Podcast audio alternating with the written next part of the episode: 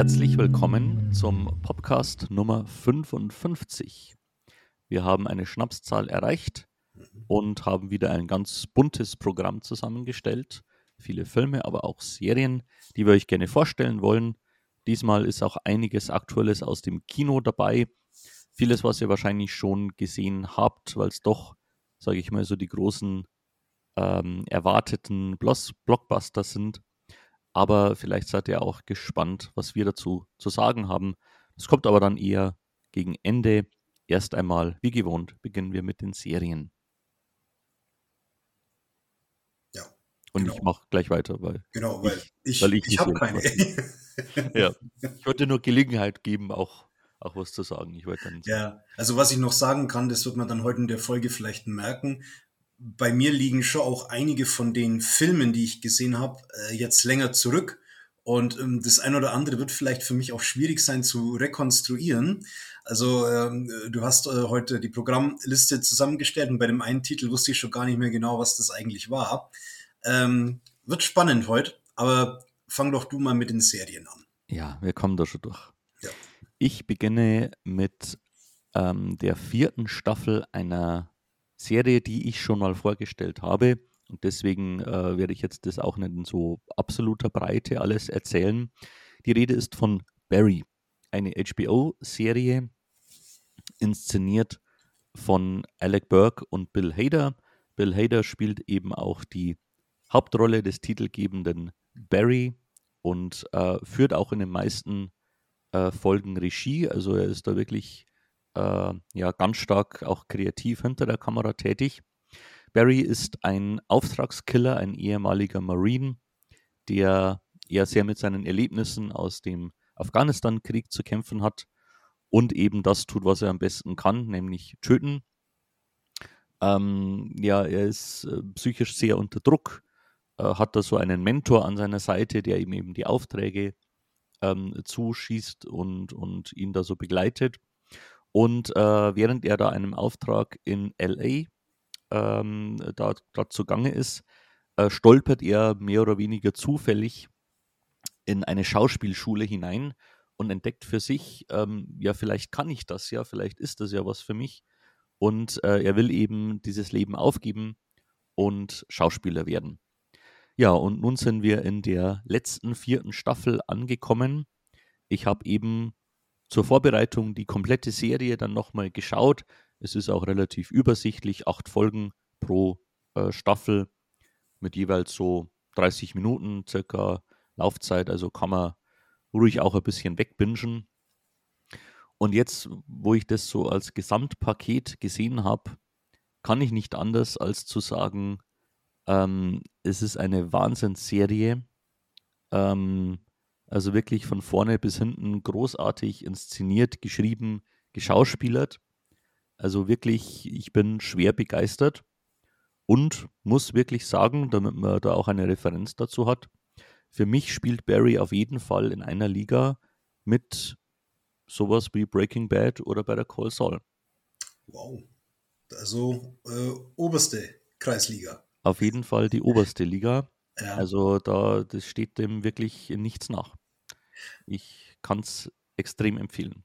Also da bin ich jetzt schon ähm, sehr neugierig. Äh, also der Name ist immer hier und dort mal so aufgetaucht. Also ist mir vom Namen her ein Begriff, aber viel mehr weiß ich gar nicht. Ähm, hab glaube auch noch nie bewusst irgendwie bewegt Bilder aus der Serie gesehen.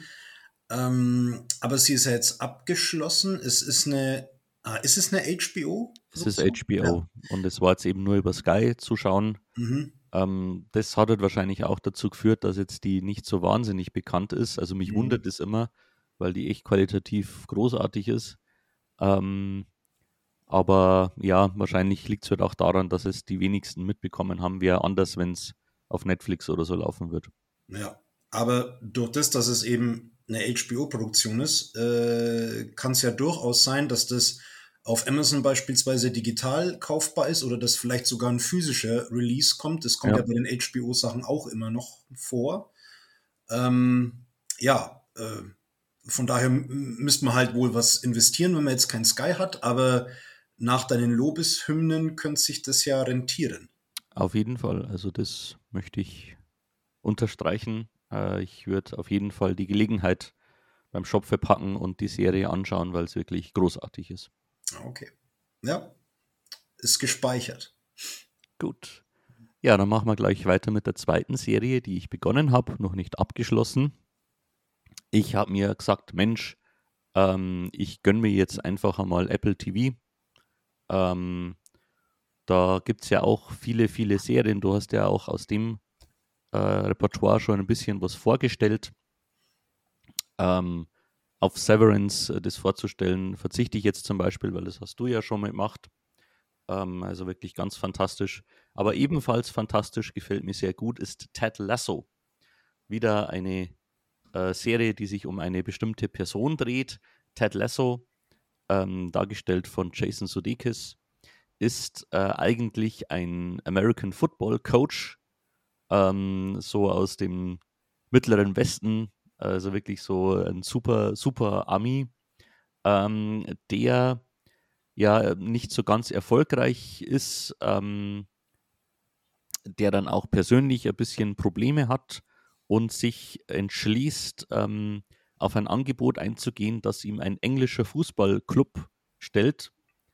Ähm, und zwar soll er eben in England ein, eine Fußballmannschaft coachen, obwohl er wirklich von Fußball überhaupt keine Ahnung hat. Ähm, und ja, so lässt er sich auf dieses Abenteuer ein. Die Mannschaft, die Fans sind da alle sehr, sehr skeptisch, was sie von diesem Typen äh, halten sollen. Aber Ted Lasso ist äh, ein Mensch, dem man nicht so wirklich was verübeln kann, weil er so eine hundertprozentige Positivität ausstrahlt und einfach jeden Raum erhält, in den er hineingeht und immer seinen Witz auf den Lippen hat und einfach ein super angenehmer, lustiger, netter Mensch ist. Ähm, und schon bald verwandelt sich eben diese Skepsis in Liebe und ähnlich geht es ihnen auch denen, die da zuschauen. Also diesen Typen muss man einfach ins Herz schließen, auch wenn man jetzt wie ich mit Fußball nicht so wirklich was am Hut hat. Ähm, so extrem dreht sich das dann gar nicht um Fußball, sondern äh, es geht eben mehr um so um dieses Zwischenmenschliche mit Ted Lasso und äh, der Mannschaft und auch der Besitzerin äh, der Mannschaft. Ähm, ja, wirklich so etwas Wholesomes, äh, wirklich Herzerwärmendes kann ich empfehlen, macht Spaß, ist wirklich was Schönes anzuschauen. Und wenn man Apple TV hat, dann finde ich, sollte man da auf jeden Fall reinschauen. Mhm.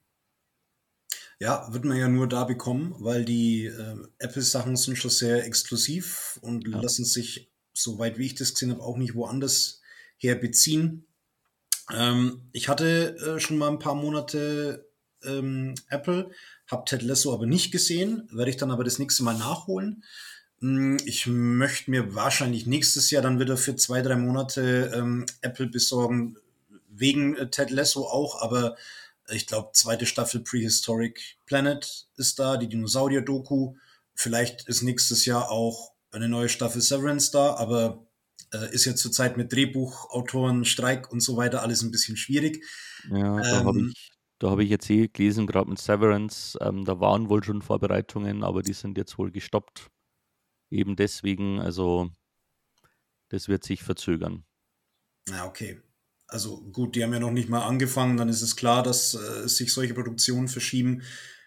Was aber, glaube ich, auch für Apple gedacht ist, ist äh, Ridley Scotts neuer Film Napoleon und ich mhm. glaube äh, Scorseses neuer Film, hm, weiß jetzt nicht, ob das Netflix oder auch Apple war. Der, der kommt auch auf Apple, soweit ja, ich weiß. Genau, das heißt, ähm, vielleicht ist nächstes Jahr auch ein günstiger Zeitpunkt, um sich da zwischendurch mal das äh, zu holen und dann ein paar Sachen zu schauen, auch ein paar Filme, die man vielleicht nicht im Kino erwischen kann. Ja, also gerade bei den beiden Filmen kann es gut sein, dass man die im Kino äh, äh, eher verpasst. Ja. Weil die doch vermutlich einen nur kleinen Start haben, um eben so die äh, Award-Season ja. mitzunehmen. Ja. Ja, aber es kann ja eigentlich nicht sein, dass, äh, dass, dass die in die äh, Awards starten, ohne dass wir zwei die gesehen haben. Das wäre schon schwierig. Das ist eigentlich äh, ein, ein Totschlagkriterium, äh, äh Ausschlusskriterium. Ja. Ohne unseren Segen darf niemand in die Award-Season. ja. Gut. Aber wenn wir alles bestimmen könnten, dann würde die Award Season wahrscheinlich von Dingo Pictures dominiert werden. Ähm, und äh, bevor wir jetzt, bevor ich wieder den Fehler mache und äh, in unserer Folge den Dingo-Film unterschlage, äh, beginnen wir doch gleich mal mit einem neuen Dingo-Film, Ja. äh, den äh, Florentin und Mara gesehen haben und wir zwei dann eben auch gesehen haben auf YouTube. Äh, der Film heißt äh, Janice. Wenn ich mich jetzt genau, Janice, d- ähm, so heißt ähm, Protagonist in diesem Film. Ähm, und es handelt sich um ein äh, kleines Schweinchen namens äh, Janice, das eben auf einem Bauernhof ähm, aufwächst. Und ähm, ja, wie das eben mit den Schweinen so ist, die werden dann eben äh, regelmäßig mal äh, abgeholt und äh, ins, ins Schlachthaus gefahren. Und sowas geschieht äh, in diesem Film auch. Aber natürlich ist Janice und den anderen äh, Tieren nicht so ganz klar, was da passiert. Und es ist dann doch äh, ein Schwerpunkt in der Handlung, wie Janice da hinkommt und wieder wegkommt. Ja, Ja, das und ist auch die ähm, ganze Handlung. das ist ja genau. Ja, am Anfang hat man nicht so wirklich gewusst in dem Film, ja, wann, wann setzt denn die Handlung jetzt eigentlich so richtig ein? Ne? Das ist ja bei Dingo-Film auch so ein bisschen. Da geht's erst so, ja, irgendwie um, um Streit unter den Tieren und der Hahn, der irgendwie äh, kräht, obwohl er nicht soll oder, oder irgendwie sowas. Und es dauert so eine Weile, bis man so wirklich ähm, ja, den, den Plot erkennen kann.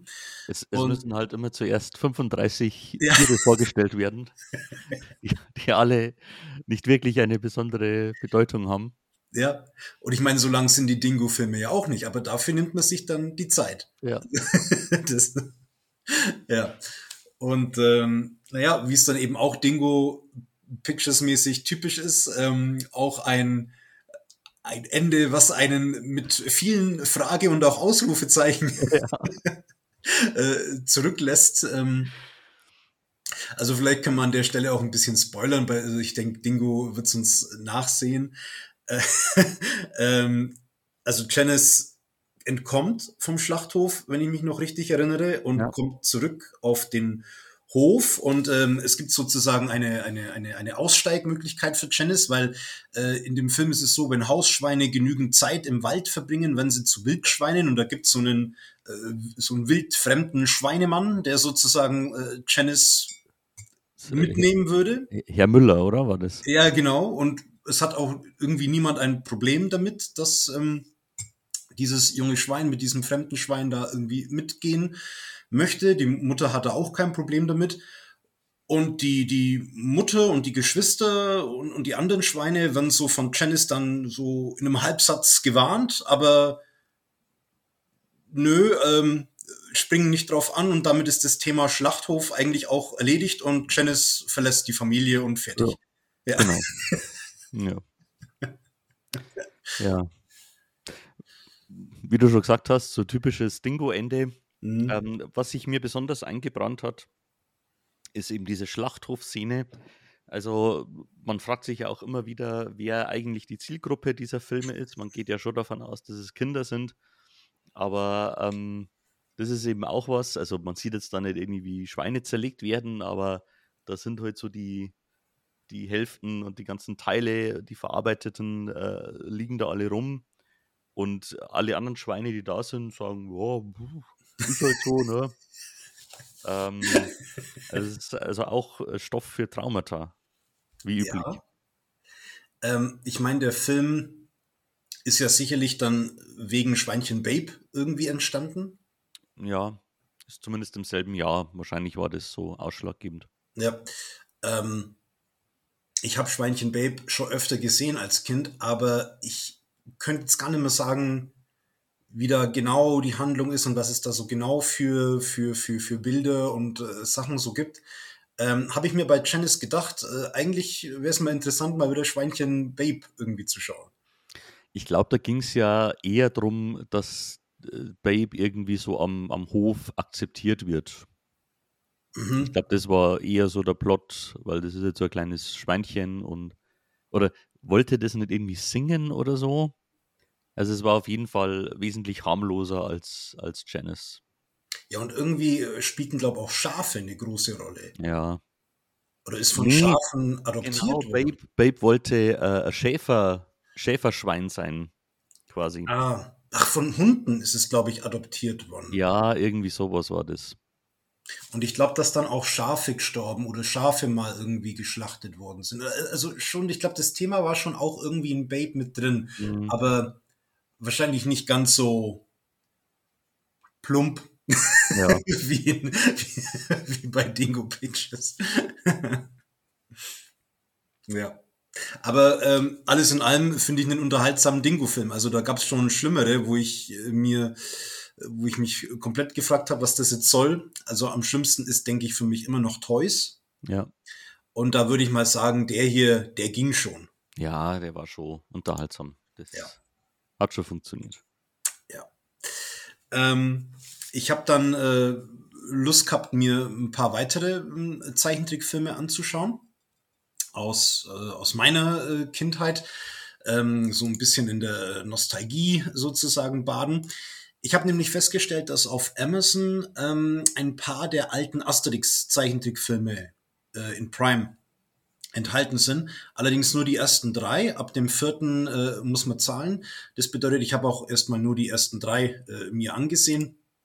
Und die gehen alle auch relativ schnell weg. Ich glaube, da dauert jeder so ein bisschen über 60 Minuten oder so. Es sind nicht mal 90 Minuten Filme. Und der erste Teil ist Asterix der Gallier, dann Asterix und Cleopatra und der dritte ist Asterix erobert Rom. Und ich denke, die Grundstory ist allen klar. Wir befinden uns in der Zeit von Julius Caesar. Die Römer haben Gallien erobert bis eben auf ein kleines gallisches Dorf an der Küste. Und die leisten Widerstand, können auch nicht eingenommen werden. Und es hängt eben äh, von dem Zaubertrank ab, den der Druide Miraculix für das Dorf, für die Gallier da eben braut und mit Hilfe von dem Zaubertrag sind die unglaublich stark und quasi unbesiegbar. Hauptfigur ist Asterix, äh, ein kleiner bärtiger Gallier und sein großer breiter Freund Obelix und die erleben da eben ihre Abenteuer zusammen.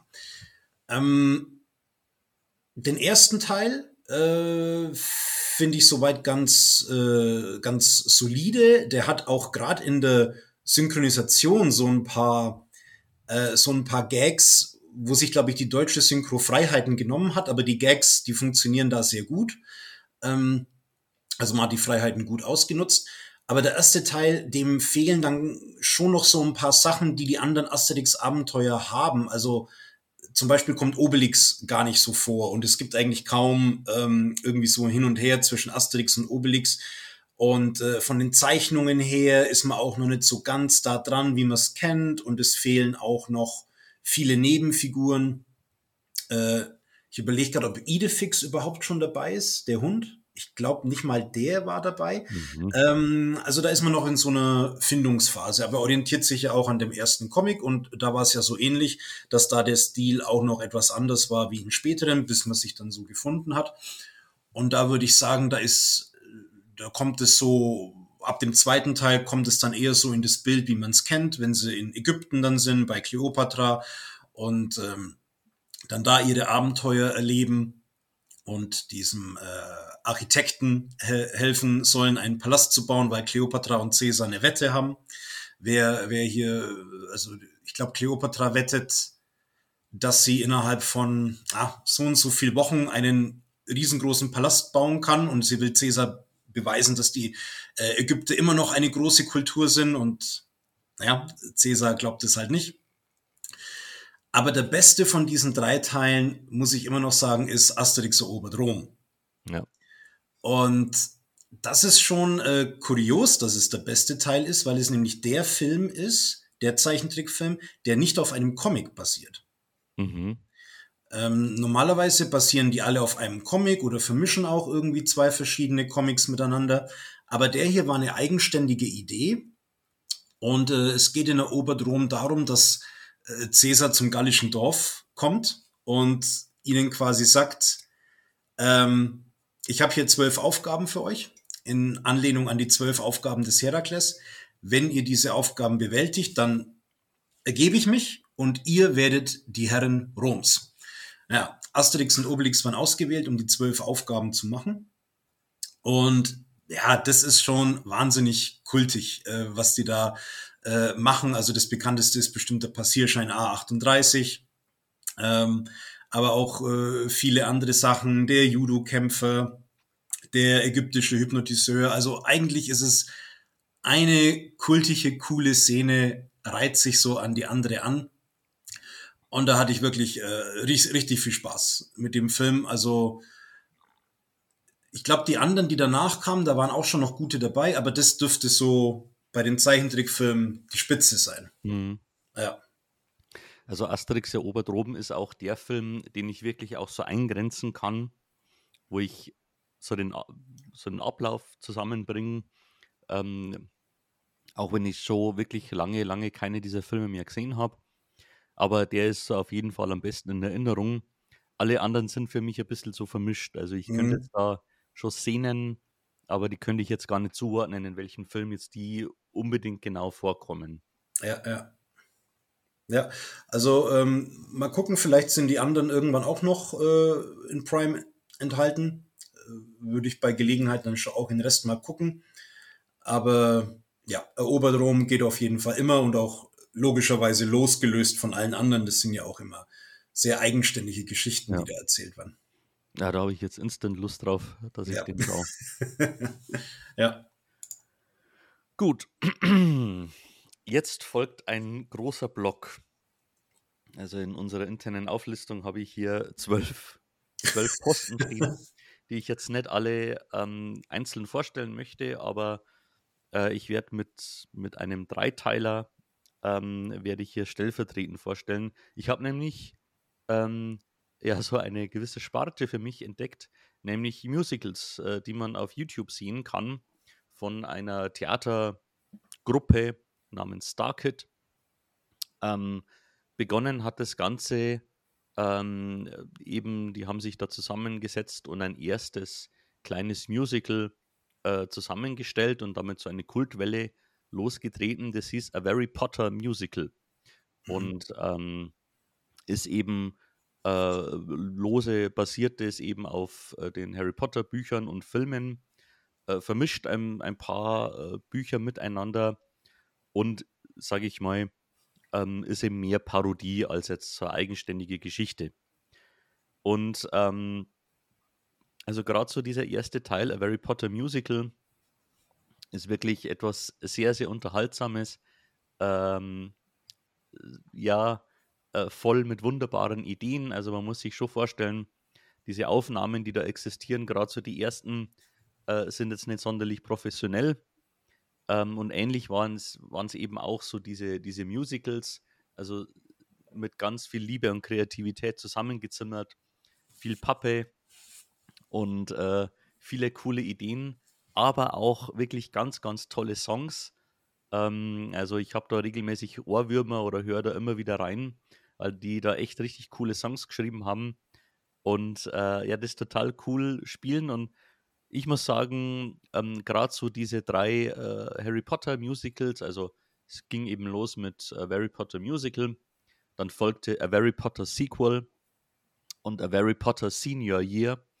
Und gerade diese drei ähm, möchte ich sehr empfehlen, äh, weil ja, die wirklich äh, gerade für Potter-Fans äh, echt interessant sind, coole Ideen haben ähm, und tatsächlich auch sage ich mal, so einen Bogen spannen und dann wirklich ein ganz, ganz schönes Ende haben. Also ich liebe die wirklich. Ähm, auch, also ich habe ganz, ganz viele gesehen aus der Sparte. Äh, viele Parodien, aber auch eigenständige Musicals, die es geschrieben haben.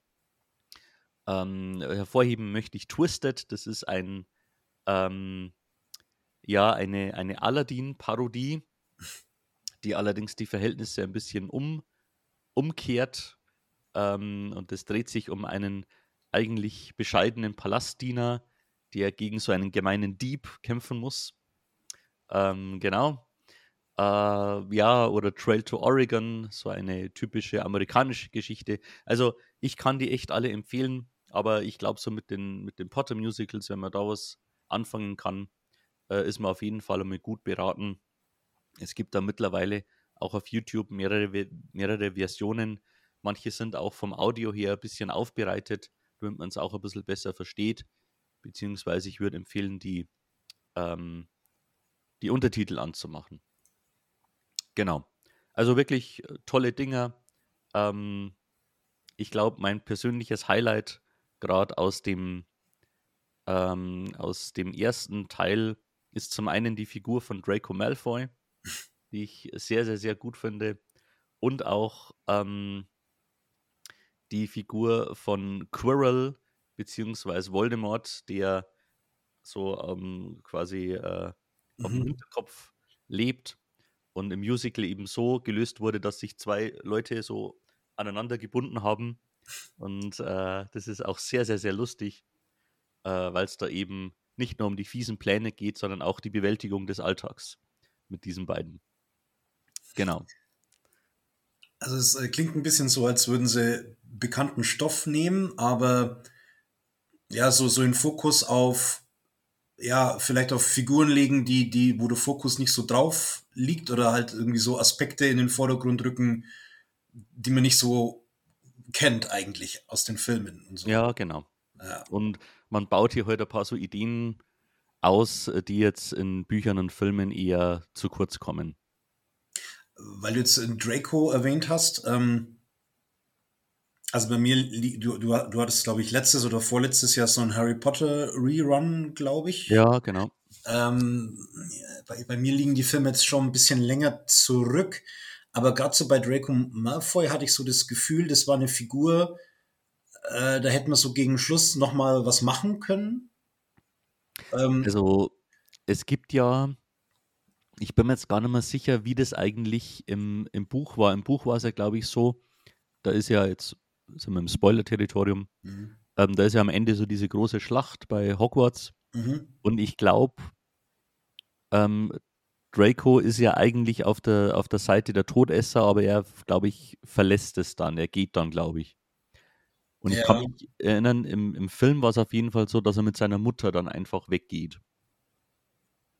Stimmt, ja. Und ich kann mich erinnern, es gab da wohl eine Aufnahme oder eine alternative Szene, wo er irgendwie wegläuft und Harry Potter, der vermeintlich tot ist, dann irgendwie noch so einen Zauberstab zuwirft. Also, dass er da quasi noch so einen kleinen Heldenmoment hat. Mhm, mhm. Aber das ist dann wohl nicht im Film so gelandet. Was machen die dann im Musical mit äh, Draco? Was, was macht, weil du äh, gesagt hast, das ist wegen so dein Highlight auch? Ähm, also, Draco Malfoy ist natürlich ein, ein fieser Slytherin. mhm. Ähm, ähm, ich glaube, und das war wohl, glaube ich, auch die ausschlagende ähm, Idee überhaupt zum Musical, ähm, weil gerade im vierten Buch, ich glaube, es war so, dass die das vierte Buch gelesen haben und da ist er immer besonders fies zu Hermine. Mhm. Ähm, und da haben sie sich gefragt, ja, vielleicht ist das ja auch so eine, äh, was sich liebt, das neckt sich äh, Situation. Und er ist quasi insgeheim verliebt in, in Hermine Granger. Ah. Genau, das war so das Ausschlaggebende und gibt es auch einmal eine ganz, ganz schöne Szene. Okay. Ja, also Musical-Fans sollten äh, zuschlagen, aber in dem Fall die Harry Potter-Fans halt auch, ne? Genau, auf jeden Fall. Ja, ähm, ich weiß nicht, ob es gesanglich weitergeht. Äh, dein nächster Film hat so einen Titel, wo ich sagen könnte, ja, Also- Eisprinzen klingt auch ein bisschen nach Musik. Ja, also gesanglich weniger, Mhm. aber ähm, sage ich mal doch, ähm, ja, ähm, artistisch. Mhm. Äh, es geht um die Eisprinzen, Blades of Glory, eine Komödie aus dem Jahr 2007 mit ähm, Will Ferrell und John Heder. Äh, zwei ähm, ja, konkurrierende ähm, äh, Eisläufer, die ähm, ja wirklich so bei den ganz Großen mitspielen, äh, wirklich so auf olympischem Niveau. Äh, wir haben da eben äh, John Heder, der ja so ein, so ein Bübchen ist, ähm, sehr unter den äh, Fittichen äh, eines, eines Managers, der ihn ja offensichtlich ausnutzt und ja, wirklich so ein braver Typ, äh, der jetzt noch nicht wirklich Lebenserfahrung hat, aber einfach ganz gut äh, eben Eislaufen kann. Ihm gegenüber steht Will Ferrell, der, der Bad Boy der Eislaufszene, der eben so richtiges Party-Animal ist und, und äh, ja immer wieder so auffällt, aber eben auch ein hervorragender ähm, Eisläufer. Und äh, der Konflikt äh, spitzt sich eben zu äh, zwischen den beiden, äh, sodass sie eben handgreiflich werden. Und ähm, äh, das führt dazu, dass beide ausgeschlossen werden, eben von olympischen Turnieren. Und äh, sie stürzen dann so ein bisschen ab, aber bekommen dann, und das ist so die klassische ähm, Comeback-Story, sie bekommen dann die Chance, wieder anzutreten. Allerdings dürfen sie nicht mehr alleine antreten, sondern sie müssen sich zusammentun und müssen eben gemeinsam äh, Partner-Eislauf quasi machen. Mhm. Ja, ähm, es ist wirklich so eine, äh, ja, so typische Blödelkomödie, was man eben von Will Ferrell auch ganz gut kennt, aber unterhaltsam, äh, wirklich so zieht so dieses Eislauf und auch so dieses, ähm, dieses Männlichkeitsbild, das da ähm, vermittelt wird, so ziemlich auf. Ich habe ja auch eine tolle ähm, Letterboxd Review, die äh, so gewisse andere Frage in den Raum stellt. While watching this, my friend asked me, how is this movie so gay and yet so homophobic? I didn't have an answer to him. Also gut, der Film ist auch schon älter, so manche Gags wird man heute wahrscheinlich nicht mehr so machen. Aber also ich fand ihn unterhaltsam. Ähm, ist eine nette, nette Parodie und äh, wenn man Will Ferrell mag, ich bin mhm. wirklich Fan. Äh, dem kann ich es echt empfehlen. Bist du dann da über Will Ferrell draufgekommen? Weil der Titel und ganze Thematik sagt mir null. Also. Ähm, draufkommen bin ich wegen Will Arnett, der auch eine Rolle spielt. Mhm. Äh, ist auch so äh, ein konkurrierendes Geschwisterpaar, äh, die da auch äh, vorkommen. Ähm, weil ich da einen Podcast gehört habe und da haben sie wieder drüber gesprochen. Und mir war der Name schon ein Begriff. Also ich habe gewusst, dass es den Film gibt, aber gesehen habe ich ihn bislang noch nicht. Okay. Ja. Aber gut, 80er Jahre hast du ja gemeint? Äh, na, 2007. Ach, 2007, ah. Es sieht ein bisschen nach 80er aus, wenn man die Kostüme sieht der beiden. Okay, vielleicht bewusst so äh, gemacht. ja, ja. Beziehungsweise, also ich kenne mich ja da überhaupt nicht aus, aber ich glaube, so, so, so Eiskunstlauf ist schon immer so, so glamourhaft schon auch und enge Klamotten oder es weht mal hinten irgendwie ein Stofffetzen so dir hinterher. Also, ja, ja, das hat schon so einen gewissen ja, Stil. Ja, genau. Ja, ähm, um Stil im nächsten Film, ja, also Musik wäre vielleicht äh, mit ein verbindendes äh, Element, weil Musik äh, ist auch im nächsten Film äh, wichtig. Ich habe den äh, die bayerische Komödie Wer früher stirbt ist länger tot gesehen.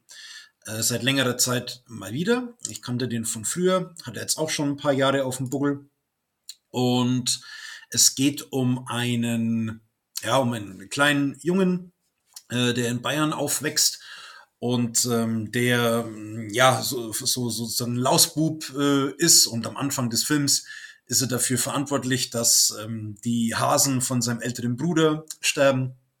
Und er wird dann von seinem älteren Bruder in die Mangel genommen und äh, soll dafür eben büßen, dass er jetzt diese Hasen umgebracht hat. Und sein Bruder öffnet ihm, die Hasen sind ja nicht das Einzige, was du auf dem Gewissen hast, sondern die Mama auch. Weil als der Sebastian heißt er, geboren wurde, ist die Mutter eben bei der Geburt gestorben. Äh, ja, er selbst, sein Bruder sind Waisen, sein Vater ist Witwer. Und der ältere Bruder hält ihm das vor und ab da plagen den Sebastian eben große Schuldgefühle. Das Ganze wird dann eingeheizt durch äh, den Stammtisch. Sein Vater hat das Wirtshaus im Dorf und äh, die erzählen ihm äh, alle möglichen äh, kruden Geschichten. Und es ist dann eben auch so, dass Sebastians Angst vor dem Fegefeuer wächst, ähm, dass er da eben reinkommt und äh, aufgrund seiner, äh, seiner großen Sünden dann da eben drin bleiben muss. Und das heißt, Sebastian fasst den Entschluss oder den Plan, ich darf auf keinen Fall sterben, weil ich eben nicht äh, in dieses Fegefeuer möchte.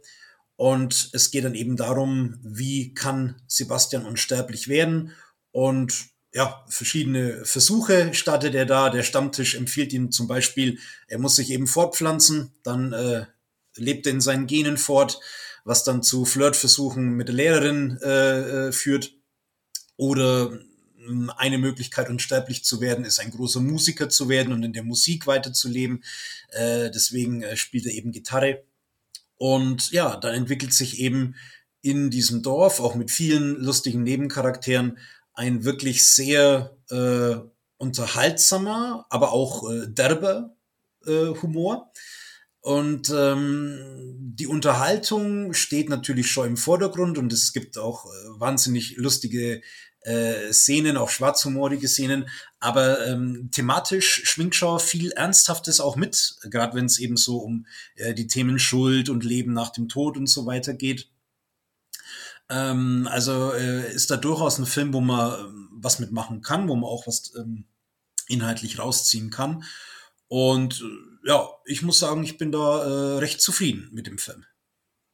Ja, ich bin kein so großer Fan von diesen bayerischen Komödien, aber das ist ein Film, den ich auf jeden Fall äh, immer ganz gut fand, auch schon eine Weile nicht mehr gesehen. Aber so gewisse Szenen haben sich einfach ähm, richtig, ähm, ja, so richtig eingebrannt. Äh, so manche Sprüche auch. Ähm, ich, ich muss immer wieder an so einen Spruch denken. Ähm, der ist jetzt nicht sonderlich wichtig oder auch nicht sonderlich lustig, aber ich habe den einfach angespeichert. Ähm, die sind, glaube ich, auf dem Weg zur Zugspitze, zu dieser Radiostation mhm. ähm, und fahren damit zur Bahn hoch. Ja. Und der Sebastian hat ja immer Angst, dass er stirbt. Und ich glaube, einer seiner Klassenkameraden schaut runter und sagt irgendwie so, so oh, wenn wir da oben fallen, dann haben wir hin. Ja. Und das ist, das ist so ein Satz, ähm, also der ist jetzt so echt für mich. Ja. Ich, ja. ich sehe mich in der Bahn sitzen und höre genau sowas ein Kind sagen. Ähm, ja, das ja. habe ich irgendwie so, so abgespeichert. Also ich finde auch, der Film äh, ist auf jeden Fall sehr authentisch, was auch so das Bayerische angeht und auch ein wenig so bayerisch bis Lebensgefühl. Und ähm, ja, dialektlastig auf jeden Fall. Ja. Ähm, also ich würde jetzt mal sagen, dass einige mitteldeutsche oder norddeutsche Zuschauer mit der ein oder anderen Figur vielleicht schon Probleme haben könnten, sie mhm. zu verstehen. Ähm, ja, aber gehört natürlich dann auch dazu, wenn man einen authentischen bayerischen Film machen möchte. Ja. Ja. Ja, also doch, äh, wer den noch nicht gesehen hat und da äh, Lust auf sowas verspürt, das ist auf jeden Fall eine Komödie, wo man meiner Meinung nach nichts mit falsch machen kann. Ist der gerade irgendwo verfügbar? Äh, ich habe ihn, äh, hab ihn physisch äh, ah, okay. gesehen. Schauen, ja. vielleicht ist er ja irgendwo. Ja. Ja, ähm, eine ganz andere Richtung, aber durchaus unterhaltsam und schön anzuschauen. Auch ein Film, den ich in meiner Kindheit öfter gesehen habe, weil ich ähm, früher einfach auch ein wahnsinniger Fan von Robin Williams war, ist Mrs. Doubtfire, den ich mal wieder gesehen habe. Ähm, ein Film, der schon viele komische Momente hat, aber durchaus, ähm, sage ich mal, eine ja schon eher traurige Grundstimmung auch hat. Es geht um Robin Williams, er ist ein Familienvater, der ähm, ja wirklich ein ganz liebevoller, ähm, lustiger Typ ist, aber eben sehr unzuverlässig. Ähm, er ist Synchronsprecher, ähm, verliert dann aber seinen Job. Ähm, das macht ihm aber auch nichts aus. Also für ihn, ja, er, er nimmt eben alles extrem locker, macht auch immer ganz viel Quatsch mit seinen Kindern. Ähm, seine Frau hat irgendwann aber auch einfach genug. Sie kann sich nicht auf ihn verlassen und fühlt sich da überfordert und beschließt sich zu trennen von ihm. Und äh, es fällt ihm wahnsinnig schwer. Es geht sogar vor Gericht. Ähm, und es wird eben nur entschieden, dass er sie eben nur alle zwei Wochen sehen darf. Und ähm, er hält das gar nicht aus, denn er will seinen Kindern einfach nahe sein. Und er fest einen ähm, ganz verrückten Plan. Er wendet sich an seinen Bruder, der Maskenbildner ist, mhm. Und äh, der verschafft ihm eine Verkleidung, äh, eine Maske und Verkleidung und er ähm, ja, verkleidet sich als eine britische Nanny und ergattert eben einen Job in dem Haushalt. Und so kann er eben seinen Kindern nahe sein, indem er eben da eine Nanny spielt. Ähm, äh, dazu kommt, dass er eben auch lernen muss, wie man einen Haushalt führt und das kommt auch zu einigen lustigen Situationen und natürlich auch, ähm, äh, ja, gibt es, wie zu erwarten, da einen neuen, ähm, einen neuen Nebenbuhler, äh, den er auch ausstechen muss. Also ja, ein unterhaltsamer, schöner Film, nicht perfekt, aber äh, gerade früher habe ich den Film geliebt und finde ihn auch heute noch richtig cool. Mhm. Also ich habe ihn gesehen, aber ich glaube nicht so oft. Ich habe nur irgend so, so, so Bilder jetzt im Kopf, irgendeine Familienfeier, irgendein Geburtstag, mehrere Cousins und Cousinen sind da und äh, wir haben die Erwachsenen unten irgendwie feiern lassen und wir sind eine Etage höher, wo ein Fernseher war und haben da diesen Film geschaut. Also das habe ich noch so im Kopf. Aber ah, nicht mehr mehr, aber es muss so die Zeit gewesen sein, wo ich auch oft Hook äh, und so geschaut habe, also so große Robin Williams Zeit auf mhm. jeden Fall. Und ja, habe ich äh, durchaus Lust, mal wieder irgendwas aufzufrischen, entweder den oder generell mal wieder irgendwas mit Robin Williams so. Ja, ist nie verkehrt. Ja. Ähm, eine Sache, äh, auch wieder eine Letterboxd Review. Also dieser neue Freund äh, der Mutter, mhm. wird gespielt von Pierce Brosnan. Oh. Stu. Und ja, der ist schon, also der ist jetzt keine so angenehme Person, ein bisschen so ein schmieriger Typ. Ähm, aber er ist jetzt auch nicht irgendwie, also hat jetzt keine finsteren Pläne oder so, mhm. aber er kommt halt echt, also ihm wird schon ganz schön zugesetzt. Und eine Letterboxd Review ist, Stu literally did not a single thing wrong. aber ich meine, er ist ja wirklich einfach nur da und ist jetzt so der neue Freund. Ja. Aber äh, er muss schon ganz schön leiden dafür. Da sind wir ja fast schon wieder äh, so, so, so bei Dingo Pictures. Ähm, ich muss jetzt an, an Dingos Aladdin äh, denken, wo es doch auch diesen Nebenbuhler von Aladdin gibt, der äh, mit Soraya verheiratet werden soll. Ja. Und ja, das ist das Einzige, was mir was man an ihm irgendwie kritisieren könnte, dass es halt eine Zwangsheirat ist, aber da kann er ja auch nichts dafür, dass äh, das irgendwie so laufen soll. Und er ist eigentlich ein ganz netter Typ und, äh, und hat auch überhaupt nichts falsch gemacht oder wenn dann auch, äh, wird dann auch ziemlich übel rangenommen. Ähm, ja, aber so schlimm wird es wahrscheinlich äh, mit dem Pierce Brosnan dann auch nicht sein. ja, ja. Ähm, der Sprung zum nächsten Film ist äh, gewagt, ähm, weil wir verlassen sozusagen äh, die Erde und gehen hinaus ähm, ins All. Aber es bleibt lustig. Ähm, ich habe eine, ja, wie soll man sagen, eine Action-Komödie gesehen, auch so ein bisschen aus Nostalgiegründen, weil ich habe mich daran erinnert, dass ich den äh, früher auch irgendwie öfter gesehen habe, so als, äh, als, als Teenager, sage ich mal. Ähm, Armageddon. Und äh, Armageddon geht es darum, dass ein großer Asteroid auf die Erde zukommt. Und wenn dieser Asteroid die Erde trifft, wird sämtliches Leben auf dem Planeten ausgelöscht sein.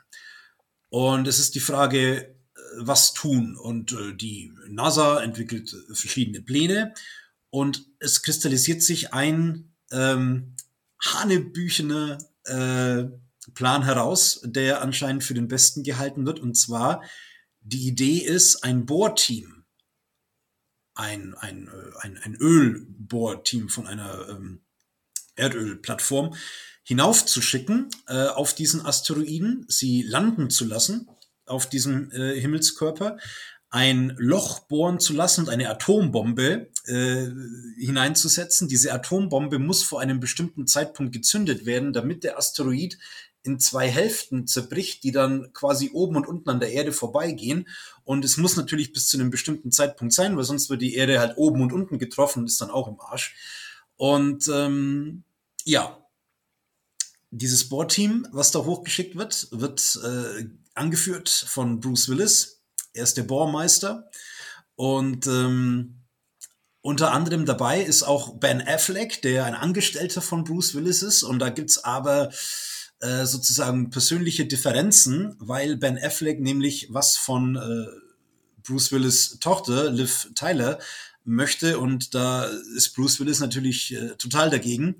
Naja, und jetzt ist er eben mit seinem, naja, potenziellen Schwiegersohn da auf dieser äh, tödlichen und ähm, haarsträubenden Mission äh, unterwegs. Ich glaube, äh, war, der, war der Regisseur von Armageddon, könnte Roland Emmerich gewesen sein? Oder, nee, nee, äh, Michael äh, Bay. Michael Bay ist das. Michael ja. Bay, genau, Michael Bay war's. Ähm, ja, also es ist natürlich schon äh, Quatsch und ich glaube, äh, also die, die, die, größte Frage, die man sich, die man sich erstellen muss, ähm, warum genau äh, bildet man sozusagen äh, diese, diesen Bohrtrupp zu Astronauten aus und bringt denen das, das Fliegen im Weltall bei und nicht einem Bohrteam, äh, nicht, nicht Astronauten, wie sie so ein Loch bohren können. Ähm, und ich glaube, dass es, das habe ich dann gelesen, dass Ben Affleck genau diese Frage äh, Michael Bay gestellt hat und, das, und dass Michael Bay anscheinend irgend sowas geschehen haben soll, wie er soll jetzt die Schnauze halten oder irgendwas. Und dann, okay. Ja, aber auch wenn es Quatsch ist, muss ich sagen, es war auf, äh, auf eine gewisse Art was doch auch unterhaltsam. Es war noch ein bisschen nostalgisch, man hat so an, an früher gedacht. Ähm, sowas ähnliches war, als ich das letzte Mal Independence Day gesehen habe, wobei ich sagen muss, dass Independence Day für mich schon der bessere Film auf jeden Fall mhm. ist. Ähm, aber ja, also ich wusste ja, dass es Quatsch ist, Armageddon, aber es war dann schon irgendwie ganz lustig so. Ja. Ähm, ja. Ist, also ich habe den irgendwann im Fernsehen gesehen, wahrscheinlich auch öfter. Mhm. Ähm, ich denke, ich hatte schon auch immer Spaß damit. Mhm. Aber ähm, gerade so, ja, diese Quatschprämisse, das ist schon sehr, sehr bescheuert. ähm, ist der irgendwo zu sehen? Ich meine, dass ich ihn auf Amazon gesehen habe, aber ich weiß ah, ja. nicht, ob er, okay. da noch, ob er da noch ist. Ja, vielleicht, wenn ich mal so Bock auf so einen ja. bisschen trashigen Weltraumfilm habe, dann schaue ich da mal rein. Ja. Wir machen weiter mit einem äh, Film, der wirklich nicht trashig ist, ähm, aber eben uns auch in den Weltraum entführt, mhm. nämlich Apollo 13. Auch ein Film, den ich in meiner Kindheit ähm, oft gesehen habe, wo ich ähm, wirklich sage, ähm, äh, ja, ein Film, auf den ich mich auch immer gefreut habe, weil der wirklich so Schauwerte hat und weil ich eben auch Tom Hanks immer gefeiert habe. Ähm, Tom Hanks spielt hier einen Astronauten, der schon mehrere äh, erfolgreiche Missionen hinter sich hat. Ähm, es steht immer ein bisschen so, ich glaube, Apollo 11 war das so diese Tragödie mhm. ähm, äh, ja, einer fehlgeschlagenen Mission, die zum Tod der Astronauten geführt hat. Äh, das schwebt immer so ein bisschen ähm, Nee, war nicht Apollo 11, war doch die Mondlandung. Dann 12? Also danach muss ja was passiert sein, oder? Zwischen erfolgreicher Mondlandung und 13. Ich weiß es nicht mehr. Hm. Auf jeden Fall steht eben das ein bisschen so, ist so der Schatten, der über dem Ganzen steht. Hm. Auch ähm, ist so ein bisschen, steht so die Frage im Raum, ja, wie, wie lange will man äh, solche Mondmissionen eigentlich noch äh, oder so Weltraummissionen noch finanzieren. Man hat quasi gegen die Sowjets gewonnen mit der Mondlandung und ja, was will man jetzt eigentlich noch? Also es ist auch so ein gewisses Desinteresse der Öffentlichkeit auch da. Mhm. Ähm, ja, und in den 70er Jahren will man eben noch einmal äh, so eine Mission starten mit Apollo 13. Ähm, äh, ja, Tom Hanks wird eben äh, wird die Leitung dieser Mission übertragen und er stellt sich da ein Team zusammen.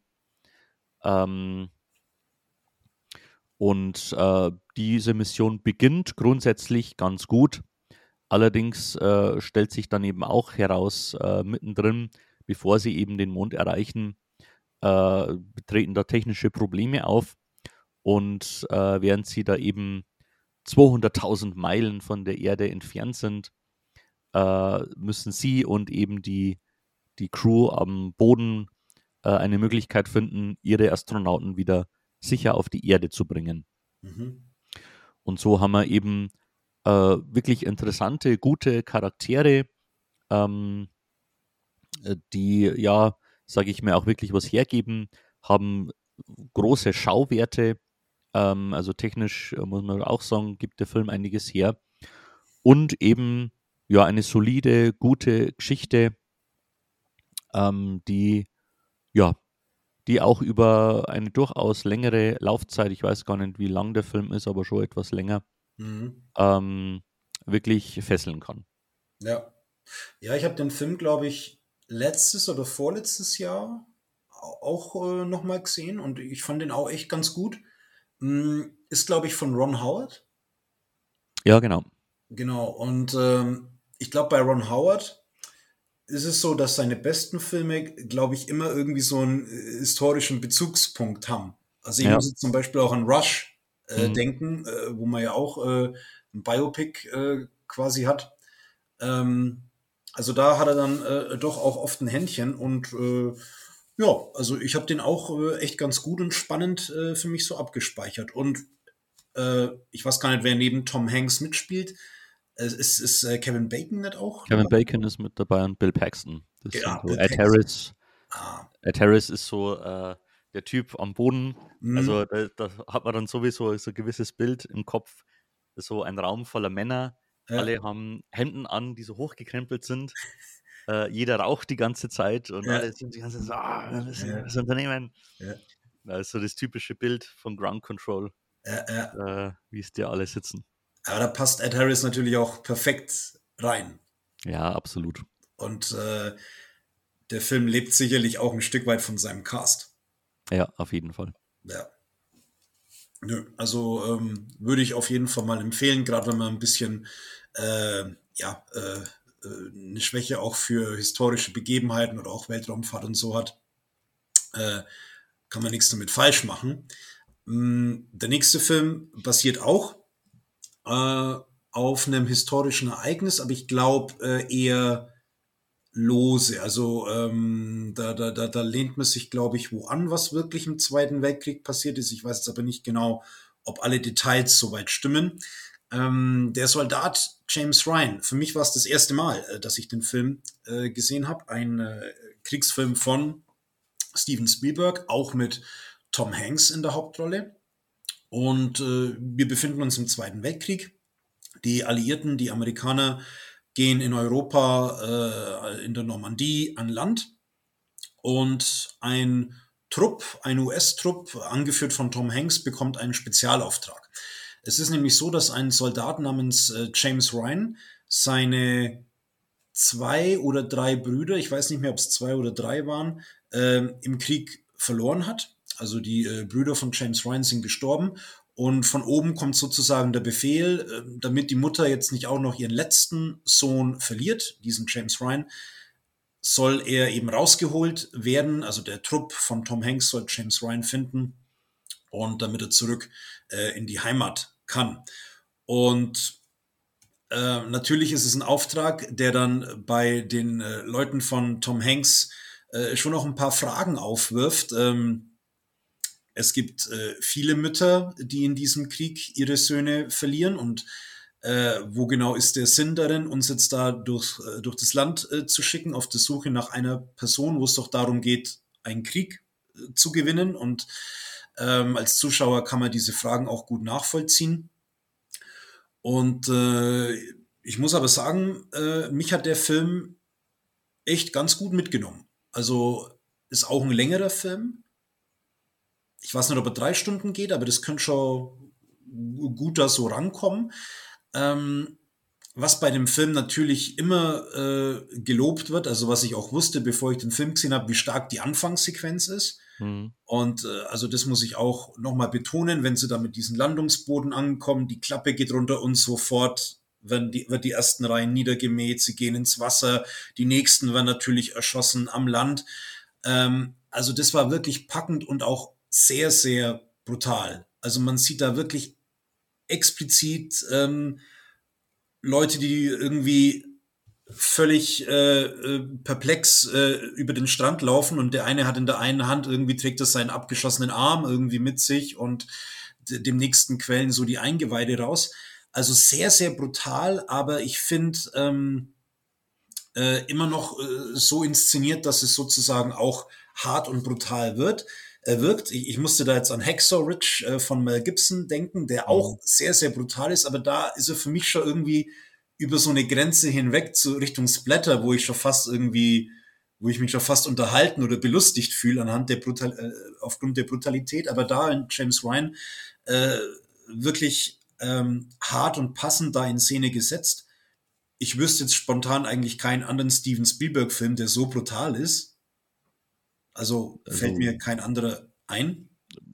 Keine so tatsächliche Brutalität. Ja die so, so, so zu sehen ist, ja. Ja, genau. Und es dauert auch relativ lang, diese Anfangssequenz. Dann wird der Film natürlich ein bisschen ruhiger, aber es kommt dann immer wieder äh, auch äh, zu Actionsequenzen, zu ähm, äh, kämpferischen, militärischen Begegnungen mit den Deutschen. Mm, und was ich in dem Film schon besonders fand, so im Vergleich zu anderen Kriegsfilmen, dass Spielberg schon recht viel Wert auf die Charaktere legt, beziehungsweise dass man als Zuschauer irgendwie eine Bindung, eine, eine persönliche emotionale Bindung zu denen aufbaut. Ähm, Habe ich jetzt in, weiß was ich, in äh, Platoon oder Apocalypse Now, ähm, habe ich jetzt die Bindung zu den Charakteren nicht so. Mhm. Ähm, und da ist es dann wirklich so, dass es mir wirklich, wirklich leid tut, wenn da nach der Reihe da verschiedene Leute so sterben. Und ja. ähm, aber das ist natürlich dann auch so eine Sache, die Steven Spielberg kann. Also äh, äh, eben das Menschliche in den Filmen ebenso betonen. Und ähm, ja, also ich muss sagen, äh, wirklich guter, packender Film. Ähm, Habe ich, hab ich eine wichtige Lücke geschlossen, würde ich mal sagen. Ja, auf jeden ja. Fall. Also ich habe den früher eben auch öfter gesehen. Ähm, wie viele, viele andere wahrscheinlich. Ähm, und ja, du hast die Anfangsszene erwähnt, die sich wirklich auch bei mir so eingebrannt hat. Mhm. Ich musste jetzt da spontan noch an eine andere Szene denken, die ich auch noch wirklich so abgespeichert habe, ähm, wo sie sich durch so einen, glaube ich, über so einen Marktplatz kämpfen äh, und da so ein, so ähm, Scharfschütze in so einem mhm. Turm ist. Das ist ja. ja auch eine ganz intensive Szene, äh, wo es, glaube ich, immer wieder oder wo, wo man rel relativ viel aus der Sicht dieses Scharfschützen, glaube ich, sieht. Also ich kann mich erinnern, man hat ganz oft so den im Blick, äh, was auch spannend ist. Ja, ähm, äh, großartiger Film. Ich habe jetzt auch, ich glaube, den möchte ich echt mal wieder sehen. Das ist schon lange her, dass ich den gesehen habe. Ja. Auch wenn es ja. natürlich grundsätzlich schwere Kost ist.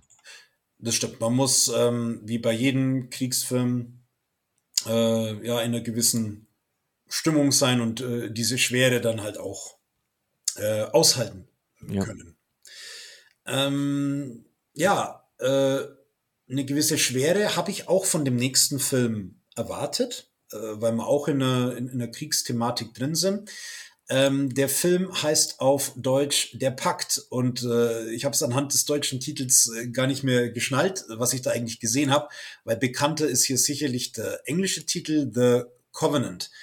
Und es ist der neueste Film von Guy Ritchie, der, glaube ich, keinen Kinostart oder sowas bei uns hatte, sondern der halt jetzt einfach äh, auf Amazon Prime, es ist eine Amazon-Produktion, dort ist er jetzt zu sehen. Und es ist von der Handlung her äh, ein eher untypischer Guy Ritchie-Film. Guy Ritchie, äh, durch die Gangsterkomödien hauptsächlich so bekannt. Ähm, hier geht's um einen, eine Handlung, die in Afghanistan spielt. Äh, zur Zeit des Afghanistan-Einsatzes der US-Truppen. Äh, Jake Gyllenhaal ist äh, der Anführer einer Einheit, die in Afghanistan unterwegs ist und den amerikanischen Soldaten werden eben von den verbündeten Afghanen äh, Dolmetscher zur Seite gestellt. Und er bekommt da eben einen neuen Dolmetscher am Anfang des Films. Ähm, wo er nicht so wirklich, den er nicht so wirklich ganz äh, durchschauen kann und er ist sich nicht so sicher, plant er vielleicht so sein eigenes Ding oder äh, was hat's mit dem auf sich, aber er lernt ihn dann eben wert äh, zu schätzen und äh, dieser neue Dolmetscher macht sich innerhalb der Truppe äh, sehr, sehr verdient. Und dann ist es äh, so, dass der Dolmetscher sogar zu einem Lebensretter von Jake Gyllenhaal wird. Allerdings ist es ja so, dass dann die US-Truppen auch abziehen. Wir hatten das ja ähm, vor drei Jahren, war, nee, vor, vor zwei Jahren äh, war der Afghanistan-Einsatz äh, zurück und äh, mit diesem völlig chaotischen und missglückten äh, Abzug der US-Truppen. Und äh, die Taliban sind wieder an der Macht und das bedeutet natürlich, dass alle, die mit den äh, mit den Amerikanern oder mit dem Westen äh, kooperiert haben, in großer Gefahr sind. Und so eben dann auch in dem Film dieser Dolmetscher mitsamt seiner Familie, weil er eben Verbündeter der US-Truppen war. Und Jake Gyllenhaal ist äh, inzwischen daheim in Amerika und er bekommt eben mit, dass äh, dieser Dolmetscher in Gefahr ist und macht sich dann auf eigene Faust auf, zurück nach Afghanistan, um ihn auch zu retten und sich zu revanchieren. Mhm. Ähm, ich muss sagen, so auf dem Papier fand ich das eine sehr, sehr interessante Sache. Ähm, also zum einen, weil es was Ungewöhnliches ist, von Guy Ritchie sowas zu sehen, aber ich fand es jetzt auch vom, vom Plot her äh, interessant, diese zwei unterschiedlichen äh, Männer, die da eben ähm, sozusagen in Beziehung treten, äh, gegenseitig retten. Es entwickelt sich eine Freundschaft und dann vor der Kulisse von dem Afghanistan-Krieg, was ich schon auch irgendwie interessant finde. Also ich habe mir da schon was erwartet und der Film startet auch ganz ordentlich, würde ich mal sagen. Ähm, Jack Gyllenhaal sehe ich gern. Der äh, Schauspieler, der den Dolmetscher spielt, Namen weiß ich jetzt nicht, aber der ist auch sehr, sehr gut. Ja, und dann ist es allerdings so, dass mich der Film immer mehr verloren hat und ähm, dann alles ein bisschen zäher und langweiliger geworden ist. Und eigentlich war es dann für mich nur noch so eine Aneinanderreihung von Action und Verfolgung und dann dann, dann ist er wieder weg und dann kommt er wieder. Aber mir, hat, wir haben sozusagen die, die Zwischentöne äh, gefehlt. Also was mhm. genau macht jetzt eigentlich diese, diese Beziehung, diese Partnerschaft, Freundschaft zwischen den beiden aus und wie kommen sie in den Dialog? Und äh, für mich wurden halt die, die, äh, die Charaktere jetzt nicht wirklich so mit, mit Leben gefüllt. Und ähm, ja, hinten raus muss ich sagen, hat's dann, war, nur, war nur noch so eine 0815 Action-Hülle für mich so da. Schade. Die ja. Geschichte würde ja wesentlich mehr hergeben. Ja, fand ich auch. Einige haben auch kritisiert äh, von der Location her, dass das teilweise nicht so wie Afghanistan ausgesehen hat. Und es stimmt. Äh, also ich glaube, sie haben tatsächlich in Spanien oder irgendwo so mhm. gedreht und ähm, ich habe mir schon auch in einigen, das wusste ich beim Gucken nicht, aber ich habe mir auch schon bei einigen Bildern gedacht, hm, das ist hier aber verdächtig grün. Also, mhm. aber klar, ähm, wahnsinnig teuer wird es jetzt auch nicht gewesen sein, der Film, also im Verhältnis. Aber ja, äh, wie du schon gesagt hast, äh, schade, weil da schon viel Potenzial, finde ich, liegen gelassen worden ist. Hm. Ja. Also Guy Ritchie weiß ich nicht. Mhm. Es fühlt sich ein bisschen an, als hätte er so sein, sein Thunder verloren. Das ist möglich. Ähm, ich überlege gerade die, die, letzten Jahre. Es gab diesen Film mit Matthew McConaughey. Ja, The, The Gentleman. Gentleman. Ich glaube, das dass ich den okay so fand. Ja, ich, ich, ich weiß einmal, ich glaube, ich wollte den dann anschauen. Mhm. Ähm, und habe den begonnen und habe dann gemerkt, dass ich den schon mal gesehen habe. Ah, und das gut. ist ein sehr, sehr schlechtes Zeichen, wenn man einen Film komplett vergisst. Das ist sehr schlecht. Äh, ich glaube, Guy Ritchie hat auch ähm, die Aladdin-Realverfilmung für Disney ja. äh, gemacht. Ja, ich weiß auch nicht. Also es äh, kann durchaus sein, dass, äh, wie du sagst, dass er, dass er Feuer mehr hat. Äh, Snatch bleibt für mich äh, genialer Film und äh, den anderen, den habe ich mir inzwischen gekauft, den direkten Vorgänger Bube. Dame König Gras. Bube, Dame, König, Gras, den will ich auf jeden Fall noch mal gucken, habe ich noch nicht gesehen. Ach so. Aber der äh, befindet sich ja eher in einer ähnlichen Sphäre. Ne? Ja. Ja, aber hier, ähm, ich war auch ein wenig irritiert, weil er teilweise auch wirklich gute Kritiken hat und ich glaube, äh, bis zu einem bestimmten Zeitpunkt auf Letterbox war The Covenant auch äh, äh, gut dabei, was so die Bepunktung und so angeht. Mhm. Aber ja, für mich äh, leider eine Enttäuschung. Ja, schade. Dann Ja. werde ich ihn wohl auch auslassen, weil Ja. Ja. Gut. Ja, und damit äh, eröffnen wir jetzt das Tor zu den letzten Filmen, die alle, glaube ich, im Moment immer noch auch im Kino laufen. Gut, bei dem folgenden, äh, glaube ich, der läuft so langsam aus. Ähm, ist einer der Blockbuster, auf die sich wahrscheinlich auch viele gefreut haben und den auch schon viele gesehen haben. Die Rede ist von Mission Impossible Dead Reckoning Part 1 der siebte Ableger der Mission Impossible-Reihe. Ähm, ich kann mich erinnern, früher, gerade wo so die ersten drei äh, so für längere Zeit im Raum standen, ähm, bevor es dann quasi wieder aufwärts oder bevor die Reihe so wiederbelebt wurde, ähm, die mochte ich, aber war ich jetzt auch so kein Fan. Seit man eben wieder begonnen hat, ähm, diese Filme oder seit man eben wieder neu begonnen hat, ähm, habe ich für mich so gemerkt, ja Mensch, äh, das sind schon so Actionfilme, wie ich es mag, äh, wie ich es vor allem auch gerne im Kino schaue. Ähm, natürlich muss man sich immer überlegen, ob man einen Tom Cruise-Film schauen will, aufgrund seiner Persönlichkeit oder dem, was ihn so ausmacht oder was er eben so in seiner Freizeit so macht. Aber ähm, davon losgelöst schaue ich mir dann die Filme doch immer gerne an, weil es dann doch einfach Action ist, wie ich es gern im Kino sehe. Ähm, die Mission Impossible-Reihe ist eben bekannt für große Action-Pieces, für Stunts, die äh, Tom Cruise auch immer selber macht und wo man gefühlt immer den Eindruck hat, er versucht sich immer mehr und immer mehr zu toppen. Ich glaube, es ist kein Geheimnis, äh, das hat man ja auch im Trailer oder in Futures schon gesehen, dass es diesmal ein Sprung mit dem Motorrad ist, von so einem Berg runter.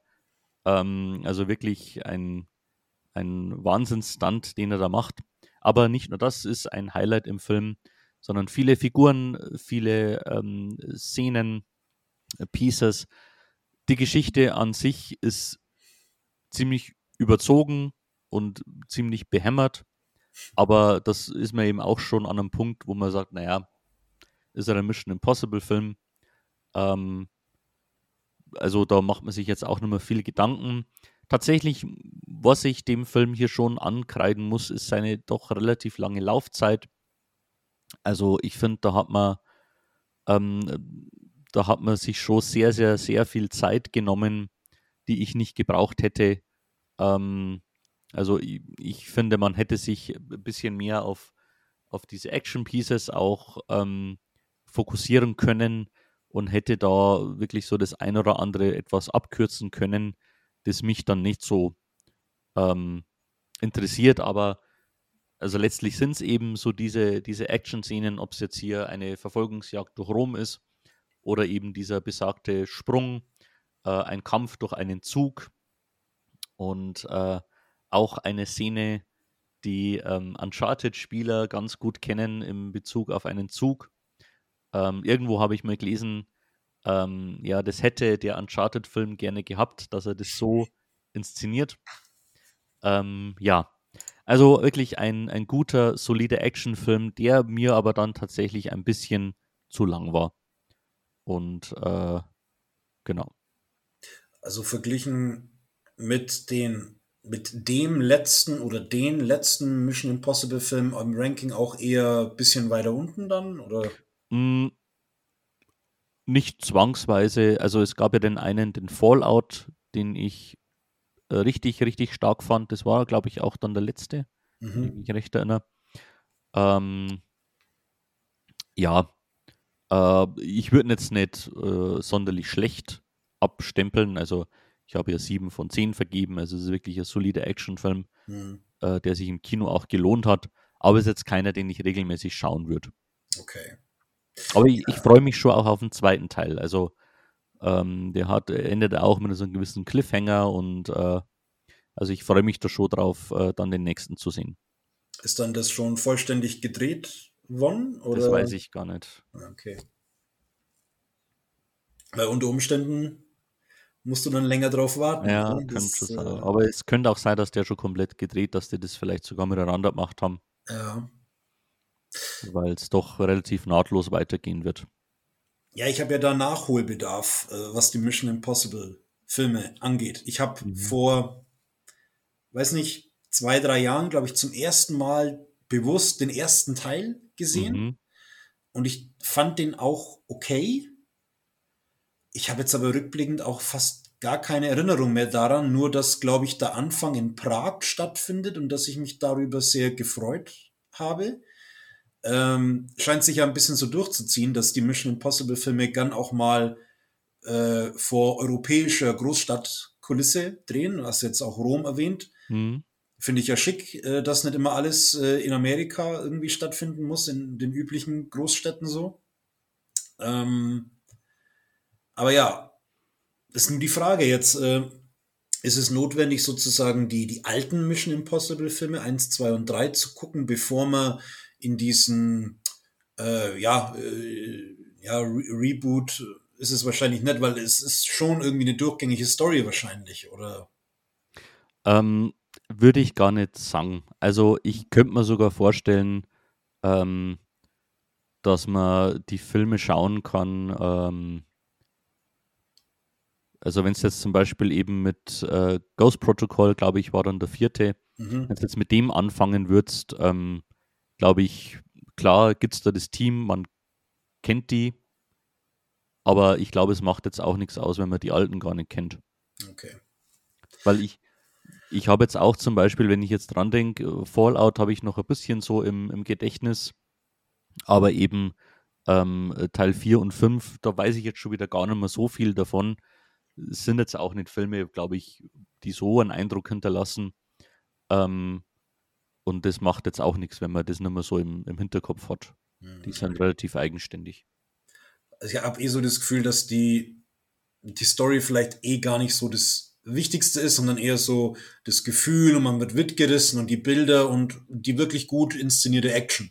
Genau, genau so ist es. Ja, kannst du ähnliches auch über den nächsten Film sagen? Ähm, nein. Nein. äh, ganz, ganz frisch. Gestern Abend habe ich ähm, Gran Turismo gesehen. Der ist ja, glaube ich, erst gestern auch angelaufen. Mhm. Und ähm, ja, ein, ein Rennfilm ähm, von Neil Blomkamp. Ah, Ähm, ähm, District 9. genau. Ja. Äh, ein Regisseur, der ja mit diesem Film ja dann äh, ja so plötzlich auf der Bildfläche erschienen ist und äh, von dem man ganz Großes erwartet hat, der allerdings leider das nicht liefern konnte. Und jetzt macht er Gran Turismo. Hm. In dem Film geht es ähm, um die wahre Geschichte eines jungen Mannes, ein Gamer, der eben wahnsinnig viel Gran Turismo gespielt hat und ein äh, findiger äh, Mitarbeiter von Nissan, äh, Orlando Bloom, ähm, äh, der kommt auf die Idee, Mensch, machen wir doch so ein Turnier mit diesen ganzen Gamern, weil Gran Turismo ist ja auch eine Gaming-Simulation, das ist ja nicht nur ein Spiel. Äh, also das sind auch Leute, die wirklich auch verstehen, äh, wie man Rennen fährt. Da machen wir ein Turnier und der Gewinner, den bilden wir zu einem echten Rennfahrer aus. Und äh, so ist dann eben Jan Mardenborough, ein junger Brite, ähm, der sich da durchsetzen kann und der dann in so ein Trainingslager kommt. Und ähm, es wird dann noch David Harbour angeheuert, der so ein grumpy Mechaniker ist, äh, der ihn da unter die Fittiche nimmt und der sehr skeptisch ist, weil diese Jungs, die sind keine echten Rennfahrer. Und Orlando Bloom sagt die ganze Zeit, oh, Marketing, Marketing. Und ähm, ja, äh, Archie Motherquay ist eben dieser, dieser junge Mann, der sich da äh, durchsetzt und der eben zu einem äh, Rennfahrer wird. Ähm, ich habe diesen Film das erste Mal in meinem Leben auf so D-Box sitzen äh, gesehen, also die da so wackeln Ah. und brummen und sich hin und her schaukeln. Und muss sagen, ähm, also allein das war für diese Rennszenen schon was Spannendes und hat das Ganze, also war ein deutlicher Zugewinn. Denn darüber hinaus konnte mir der Film jetzt nicht sonderlich viel bieten. Die mhm. Story ist wahnsinnig vorhersehbar. Ähm, die Dialoge sind teilweise, dass ich mir den Kopf fass, fassen musste. ähm, ja, und auch die Charaktere alle relativ eindimensional. Also, ich habe es ja schon erwähnt. Ähm, Orlando Bloom ist halt der Typ, der Geld machen will. David Harbour ist halt grumpy. Andere Fahrer sind halt arrogante Arschlöcher. Und ja, das ist so, so das einzige Trope dieser, dieser Figuren. Ähm, es kommen natürlich so gewisse Szenen vor. Äh, ein großer Unfall, äh, so diese spannenden ähm, Rennszenen. Also Schauwerte hat er definitiv. Und äh, also gerade so auf technischer Weise kann er da wirklich überzeugen. Die Geschichte ist halt wirklich so ein, ja, also ich weiß auch nicht, ähm, was dieser echte Fahrer was der da erlebt hat, ähm, also wie, inwieweit das eben an der echten Geschichte angelehnt ist. Ähm, aber also sonderlich ausgefeilt ist das Drehbuch jetzt nicht. Alles, alles relativ vorhersehbar. Ich glaube, Rennfans, die sollten da durchaus mal reinschauen. Ich bin jetzt kein Motorsport-Fan und kann jetzt mit anderen Filmen, sowas wie Le Mans 66 oder Rush, haben wir vorhin schon erwähnt, kann ich jetzt mehr anfangen als mit ihm. Ja, aber da liegt halt, ähm, also bei, bei Rush zum Beispiel oder äh, Le Mans mit dem Christian Bale, glaube ich, mhm. äh, war der auch, ne? Da liegt halt der Fokus auch auf den Charakteren und auf den guten Darstellungen und äh, auf den, ja, auch auf den inneren Konflikten, die die Leute haben oder irgendwie äh, so eine wirklich spannende ähm, äh, Konkurrenzgeschichte wie in ähm, Rush zum Beispiel, wie ja. das inszeniert worden ist. Und davon scheint ja jetzt Gran Turismo nicht wirklich was zu haben, eher so schablonenhafte Figuren. Naja, also er hätte ja durchaus so das Konfliktpotenzial. Ähm, also da gibt es dann auch mal einen Unfall, der eben unseren jungen Helden dann zur Frage führt, soll er weiterhin fahren oder nicht? Ähm, also das hätte schon Potenzial, das würde dann relativ kurz abgehandelt. Und da muss ich auch sagen, ähm, also ich weiß nicht, was dieser Schauspieler schon als Macht hat, ähm, konnte jetzt für mich, ähm, also ja, hat er für mich jetzt auch nicht so extrem rum, äh, rumgebracht. Ich sehe gerade, der hat durchaus schon einiges gemacht. Mhm. In Midsommar spielt er mit. Und in Bo is Afraid. Ja, den aber, zweiten kenne ich noch nicht. ja, ich, also ich konnte jetzt nicht zuordnen. Also der hat seine Sache schon gut gemacht, aber ist jetzt auch nicht so der, okay. der große Charakterdarsteller in meinen Augen. Ich weiß nicht, äh, das Spiel kenne ich ja auch nicht. Das Gran Turismo, vielleicht ist es ja wenigstens was für Spielefreunde, Autofreunde oder so. Ja. Ja. Ja.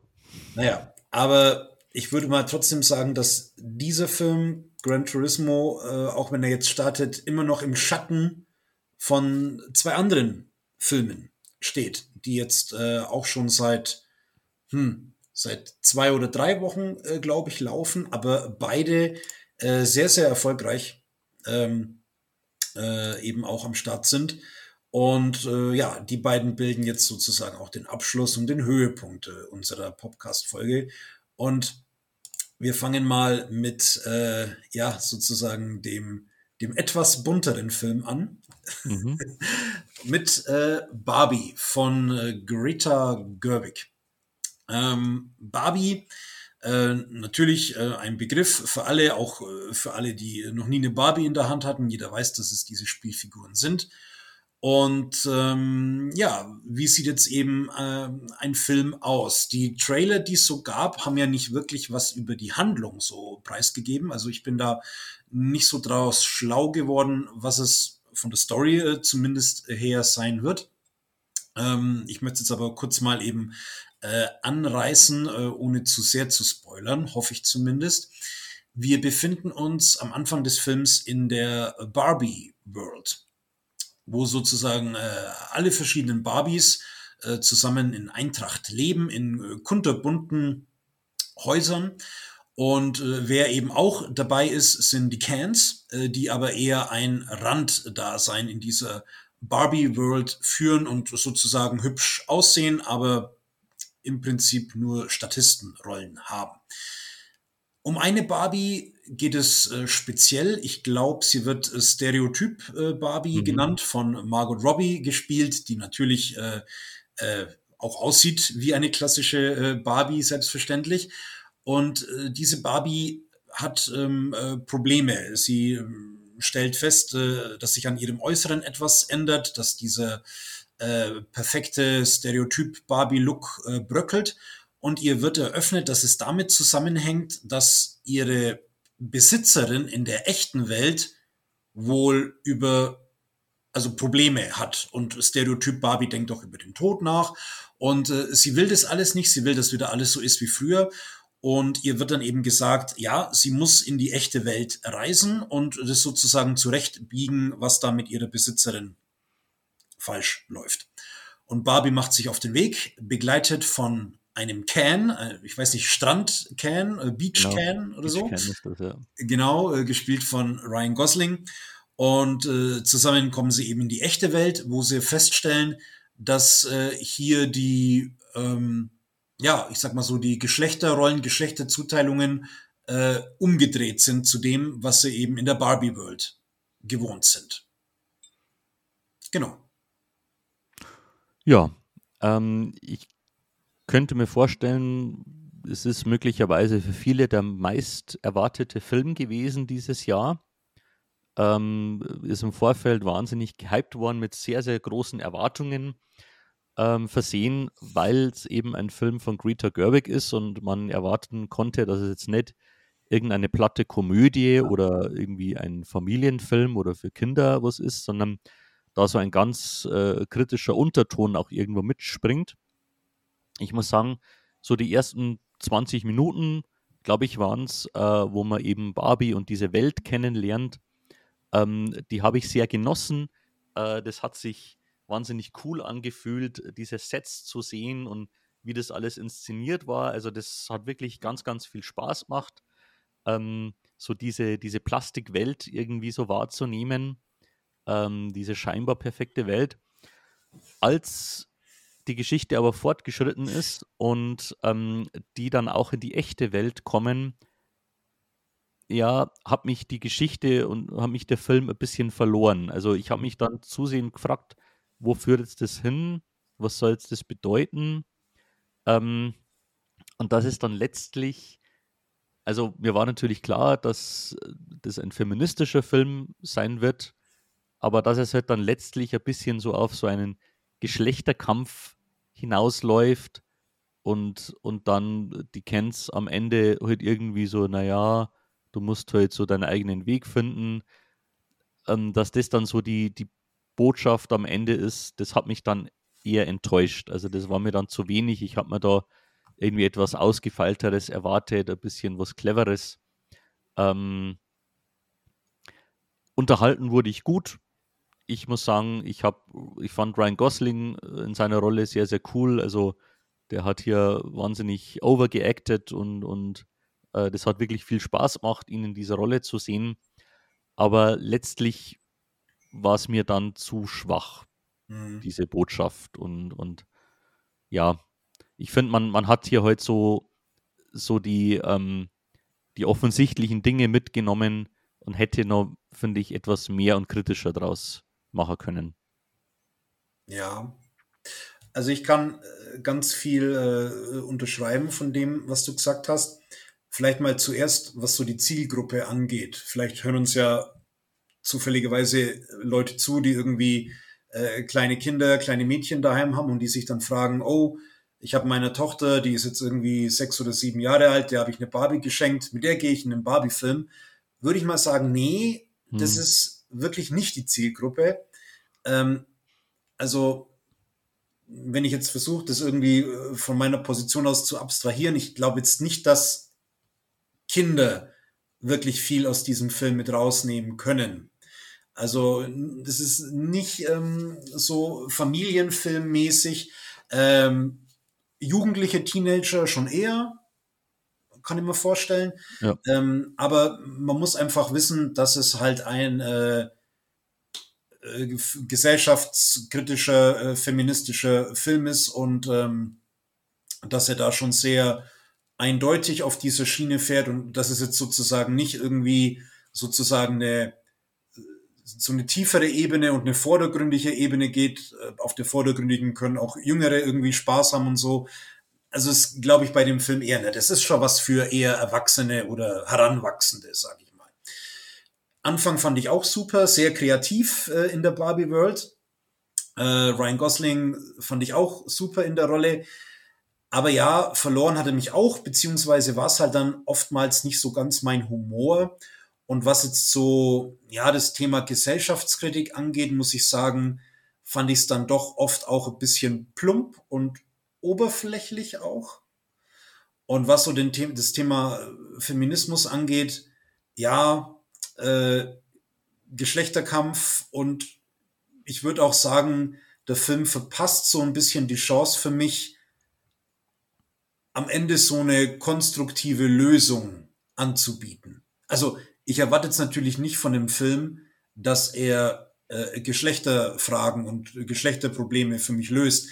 Aber am Ende des Films ist man ja wieder in der Barbie World, wo man ja sozusagen wieder ein Setting hat, wo man sagen könnte, das ist ja jetzt eine eigene Welt, das ist eine Filmwelt, da könnte ich jetzt vielleicht irgendeine Art Lösung konstruieren. Ähm, und das, was da aber angeboten wird, das fand ich dann schon ein bisschen, ja, schwach oder ernüchternd. Äh, mhm. Und ja, also ich kann jetzt für mich persönlich nicht so wahnsinnig viel aus dem Film mit rausziehen. Ja. Ja. Und das ist wirklich schade, weil ich finde, da hätten wir echt die Gelegenheit gehabt, ähm, ja, etwas ganz Ungewöhnliches, aber Gutes zu schaffen und das ja. wurde leider ein bisschen verpasst. Aber dass es so erfolgreich ist, muss ich sagen, freut mich trotzdem. Ja. Ähm, weil ja Barbie bislang kein Cinematic Universe oder irgendwas ist und der Film aber trotzdem schon so an der, an der Milliarde, äh, glaube ich, kratzt, was die Einnahmen angeht, vielleicht sogar schon drüber, ich weiß es nicht ganz aktuell. Hm. Und es ist ja cool, äh, dass so viele Leute überhaupt ins Kino gehen und dann auch in den Film gehen, der kein Marvel, DC, Star Wars oder Avatar-Film oder so ist, hm. sondern eigentlich erstmal was eigenes ist. Ne? Und das ist ja sehr erfreulich. Ja, auf jeden Fall. Ja. Gut. Ja. Und kommen dann, wir zu einem weiteren äh, Fiasko der Menschheitsgeschichte. ähm, der zweite große Film, der zurzeit kinotechnisch alles dominiert, ist der neue Film von Christopher Nolan. Oppenheimer heißt er. Und wie der Titel schon sagt, geht es eben um den Wissenschaftler, um den Physiker Oppenheimer, der äh, zur Zeit des Zweiten Weltkriegs in äh, Amerika gewirkt hat und eben maßgeblich an der Entwicklung der Atombombe beteiligt war. Und der Film ähm, fokussiert sich ganz stark auf Oppenheimer, zeigt auch ein bisschen, wo er herkommt. Ähm, wie er überhaupt zu diesem Manhattan-Projekt äh, kommt, so wird es ja genannt, diese Entwicklung der Atombombe, ähm, wie er da verschiedene Leute mit ins Boot holt, verschiedene Wissenschaftler, wie letztendlich die Atombombe entwickelt wird, wie sie eingesetzt wird, beziehungsweise was es äh, für, ähm, für, für Auswirkungen hat. Und dann geht's aber eben auch sehr stark darum, mh, was, für, was äh, bei Oppenheimer nach dem Zweiten Weltkrieg passiert ist. Ähm, er war auf der einen Seite ähm, sozusagen eine Art Held, äh, könnte man sagen, aber relativ äh, schnell haben sich dann Verdächtigungen gehäuft, dass Oppenheimer eben ein Kommunist ist und ein Verräter ist und ähm, ja, sozusagen dieser Fall oder dieses äh, Hin und Her, dieses Auf und Ab wird dann auch noch äh, ganz stark in dem Film thematisiert. Ähm, ja, wahrscheinlich für mich neben Dune der Film, wo ich mich am meisten so drauf gefreut habe dieses Jahr. Ich muss aber vorwegnehmen, ich bin nicht wirklich so überzeugt. Also es gibt äh, viele Sachen bei Oppenheimer, die ich toll finde. Ähm, Ich fange mal so mit dem Cast an, der durch die Reihe toll ist. Äh, ganz vorne spielt natürlich in der Hauptrolle äh, Killian Murphy, der das ganz fantastisch macht, würde ich sagen. Und ich freue mich auch für den, dass er in so einem großen Film auch die Hauptrolle mal hat. Mhm.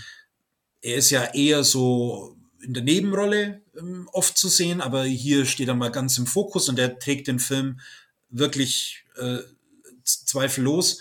Und ich hoffe, dass er darauf aufbauend noch ein paar Hauptrollen auch bekommt. Also ich würde ja. mir, ich würde gern mehr von dem sehen, auf jeden ja. Fall. Ja. Aber auch der Nebencast. Also es gibt ja wahnsinnig, wahnsinnig viele tolle Leute.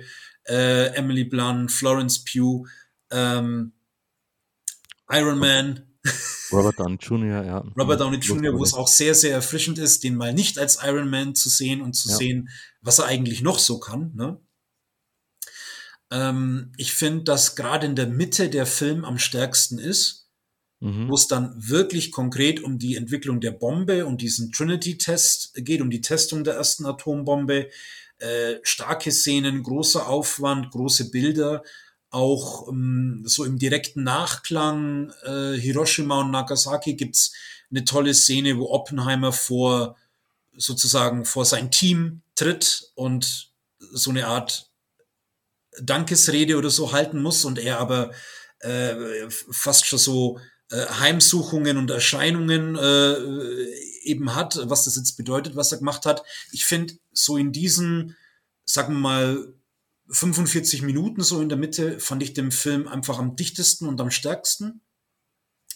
Einstieg war für mich schwierig und der Ausstieg war für mich irgendwie zu lang und nicht mehr mit dem Fokus auf das, was mich so eigentlich interessiert an der mhm. Geschichte, mhm. muss ich sagen.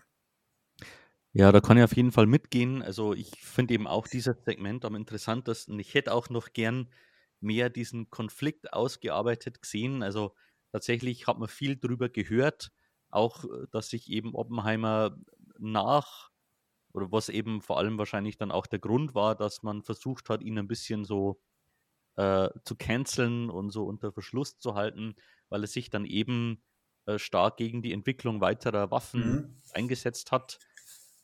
Das ist eben so sein Gewissenskonflikt. Da hat man viel drüber gehört, aber da hat man wenig gesehen. Da hätte ja. ich nicht gern, also das hätte mich mehr interessiert, als jetzt eben äh, so dieser Ausschuss, der da folgte und, und wo er sich da verteidigen musste. Ähm, Nolan typisch springt man sehr viel äh, in verschiedenen Zeitebenen herum. Ähm, das erwarte ich und das bin ich gewohnt und stört mich jetzt nicht stark. Ähm, ja, ich habe jetzt oft wahrgenommen, viele stören sich an dem, dass man einfach eine normale Biografie so verschachtelt erzählen muss. Aber das hat mich jetzt nicht stark gestört. Ähm, du hast ja dieses Segment angesprochen, das ich eben auch am stärksten finde. Das sind einige Szenen, wo eben Nolan auch beweist, ähm, ja, wie er, wie dicht er erzählen kann und wie er das inszenieren kann. Gerade auch hier Soundabmischung ist wieder etwas, das ja ganz viel, äh, ganz große Rolle spielt. Ich zitiere ganz kurz aus einem Letterbox Review, wie ich es so gern mache. Hm. Now I have become deaf, destroyer of ears. Ähm, also das sind so Momente, wo es dich im, im Kinosessel äh, durchrüttelt und das finde ich auch gut so. Ja, wir haben hier eine, eine Geschichte, die mir persönlich nicht so wahnsinnig bekannt war. Ähm, also natürlich kannte ich Oppenheimer und, und kannte so grob, wie das so vonstatten ging. Aber äh, wurde jetzt da durch diesen Film ähm, ja etwas, etwas mehr erhellt. Und ich muss sagen, ich habe den Film zweimal gesehen und fand ihn beim zweiten Mal auf jeden Fall stärker. Also ich finde, durch das zweite Schauen hat er auf jeden Fall gewonnen. Okay. Ähm, es ist ein ziemlich langer Film und ähm, es ist schon, ja, schon so ein Ding zu sagen, ja, den muss man schon öfter sehen, damit er irgendwie besser wirkt. Aber mir hat es auf jeden Fall geholfen, weil ich eben einigermaßen wusste, worauf es hinausläuft. Hat an meinen Kritikpunkten aber auch nichts geändert. Also nach wie vor mhm finde ich, äh, hätte es ein paar Aspekte gegeben, die hätte ich gern besser ausgebaut gesehen. Dafür hätte man etwas anderes auch weglassen können. Ja. Ja, also es ist ein Film, der nicht so krass wie Tenet. Also bei Tenet fand ich, ähm, dass sich da Christopher Nolan in dem, was eigentlich seine Stärken sind und, und, und, und, und was er auch machen will, dass er das einfach krass überstrapaziert hat in Tenet. Mhm. Aber auch bei Oppenheimer würde ich jetzt sagen, der zeigt auf der einen Seite die Stärken, aber auch die Schwächen äh, von Christopher Nolan. Und ich würde mal sagen, so eine Schwäche bleibt eben auch weiterhin so das Zwischenmenschliche oder das, was sozusagen neben dem Plot oder zwischen dem Plot auch passiert. Also er ist wahnsinnig plotgetrieben, wahnsinnig äh, intellektueller Filmemacher auch. Und weil ich ja gesagt habe, so der Anfang fand ich auch schwer, ähm, den Einstieg in den Film. Äh, es wird von Anfang an eigentlich pausenlos durchgeredet und neue Figuren und so weiter kommen dazu. Mhm. Also der, der Film, vielleicht ist es auch gewollt, aber er strahlt auf jeden Fall so eine, äh, so eine Unruhe und so, so, so, so, so eine Hektik und so eine Anstrengung äh, aus. Also der Film, der kann gar nicht mal irgendwie zwischendurch atmen. Da würde ich sagen, das hat er in früheren Filmen, äh, zum Beispiel in den Batman-Filmen und so weiter, da gibt es das schon, wo vielleicht auch mal ein Bild für sich spricht oder ein Charakter längere Zeit mal einfach nur wo schaut oder irgendwas macht oder wo irgendwas einfach sich mal setzen kann. Und da geht's in Oppenheimer schon mit einem Tempo durch. Es hat natürlich dann auch den Effekt, dass der Film zu keinem Zeitpunkt irgendwie langweilt, also das auf keinen Fall. Aber ich fand es schon irgendwie anstrengend und hätte gerade am Anfang schon gern mehr ein Gefühl für, für die Hauptfigur auch mehr bekommen. Mhm. Ja. Ja, und gut, äh, weil du gemeint hast, ähm, ja, das mit den Zeitsprüngen, boah, ich weiß jetzt nicht, ob ich sagen würde, dass es störend ist. Ich kann auch nicht sagen, ob es mir geholfen hätte, das alles irgendwie linear zu erzählen. Aber vielleicht hätte es schon viel geholfen, für mich jetzt, äh, diese ganze äh, Vorwurf Kommunismusgeschichte und die ganzen Verhöre und Anhörungen und so weiter, das irgendwie rauszustreichen und schon irgendwie hin und her zu springen und das ein bisschen verschachtelt zu erzählen, aber in Fokus vielleicht wirklich mehr auf diese ethischen Fragestellungen zu legen, wo du auch gemeint hast, wie kommt er jetzt eigentlich so ganz genau dazu, da seine Position zu ändern und was, was macht er dann konkret und was sagt er konkret über weitere Atomwaffen und so weiter also das war halt auch das, was ich mir vom Film so erwartet habe, dass mhm. diese Frage so im Vordergrund steht. Ja, so erfüllt er eben nicht ganz die Erwartungen. Ich muss aber sagen, also ich habe mir ja dann auch zweimal gesehen, ich fand ihn dann besser als Barbie, um ja. eben auf diese beiden großen äh, Blockbuster hinzuweisen. Und äh, es ist durchaus ein Film, den ich mir auch immer nochmal anschauen würde, mhm. irgendwann mal, äh, weil er schon gut ist und wenn wir auf Nolans Geschichte schauen, ich fand ihn auch besser als Tenet. Ja, also das würde ich auch sagen und ich glaube, ich würde auch jetzt Oppenheimer sicherlich eher nochmal anschauen als Barbie. Und dann kann es durchaus sein, dass sich da nochmal was zugunsten von Oppenheimer noch verschiebt in mhm. der Bewertung. Ja. Ja, und ja. damit sind wir jetzt am Ende unserer unserer Liste angekommen mit vielen Blockbustern, aber auch älteren Filmen und Serien.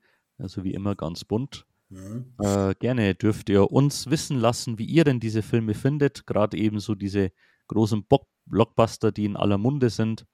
Äh, wurden eure Erwartungen erfüllt oder seid ihr enttäuscht oder müsst ihr sie vielleicht erst noch schauen? Äh, lasst es uns gerne wissen. Ja, oder interessiert euch weder Barbie noch Oppenheimer und ihr schaut lieber den neuesten äh, Eberhofer-Krimi. Äh, Haben wir jetzt nicht gesehen, okay. aber gerne auch dazu was. Ähm, ja, also wir würden uns über sämtliche Kommentare und Anregungen freuen. Genau so ist es. Ja, ja Dankeschön fürs Dabeisein, Zuhören, Zuschauen und wir freuen uns schon aufs nächste Mal, wenn wir wieder über Filme sprechen dürfen. Ja, macht es gut, bis zum nächsten Mal. Ciao.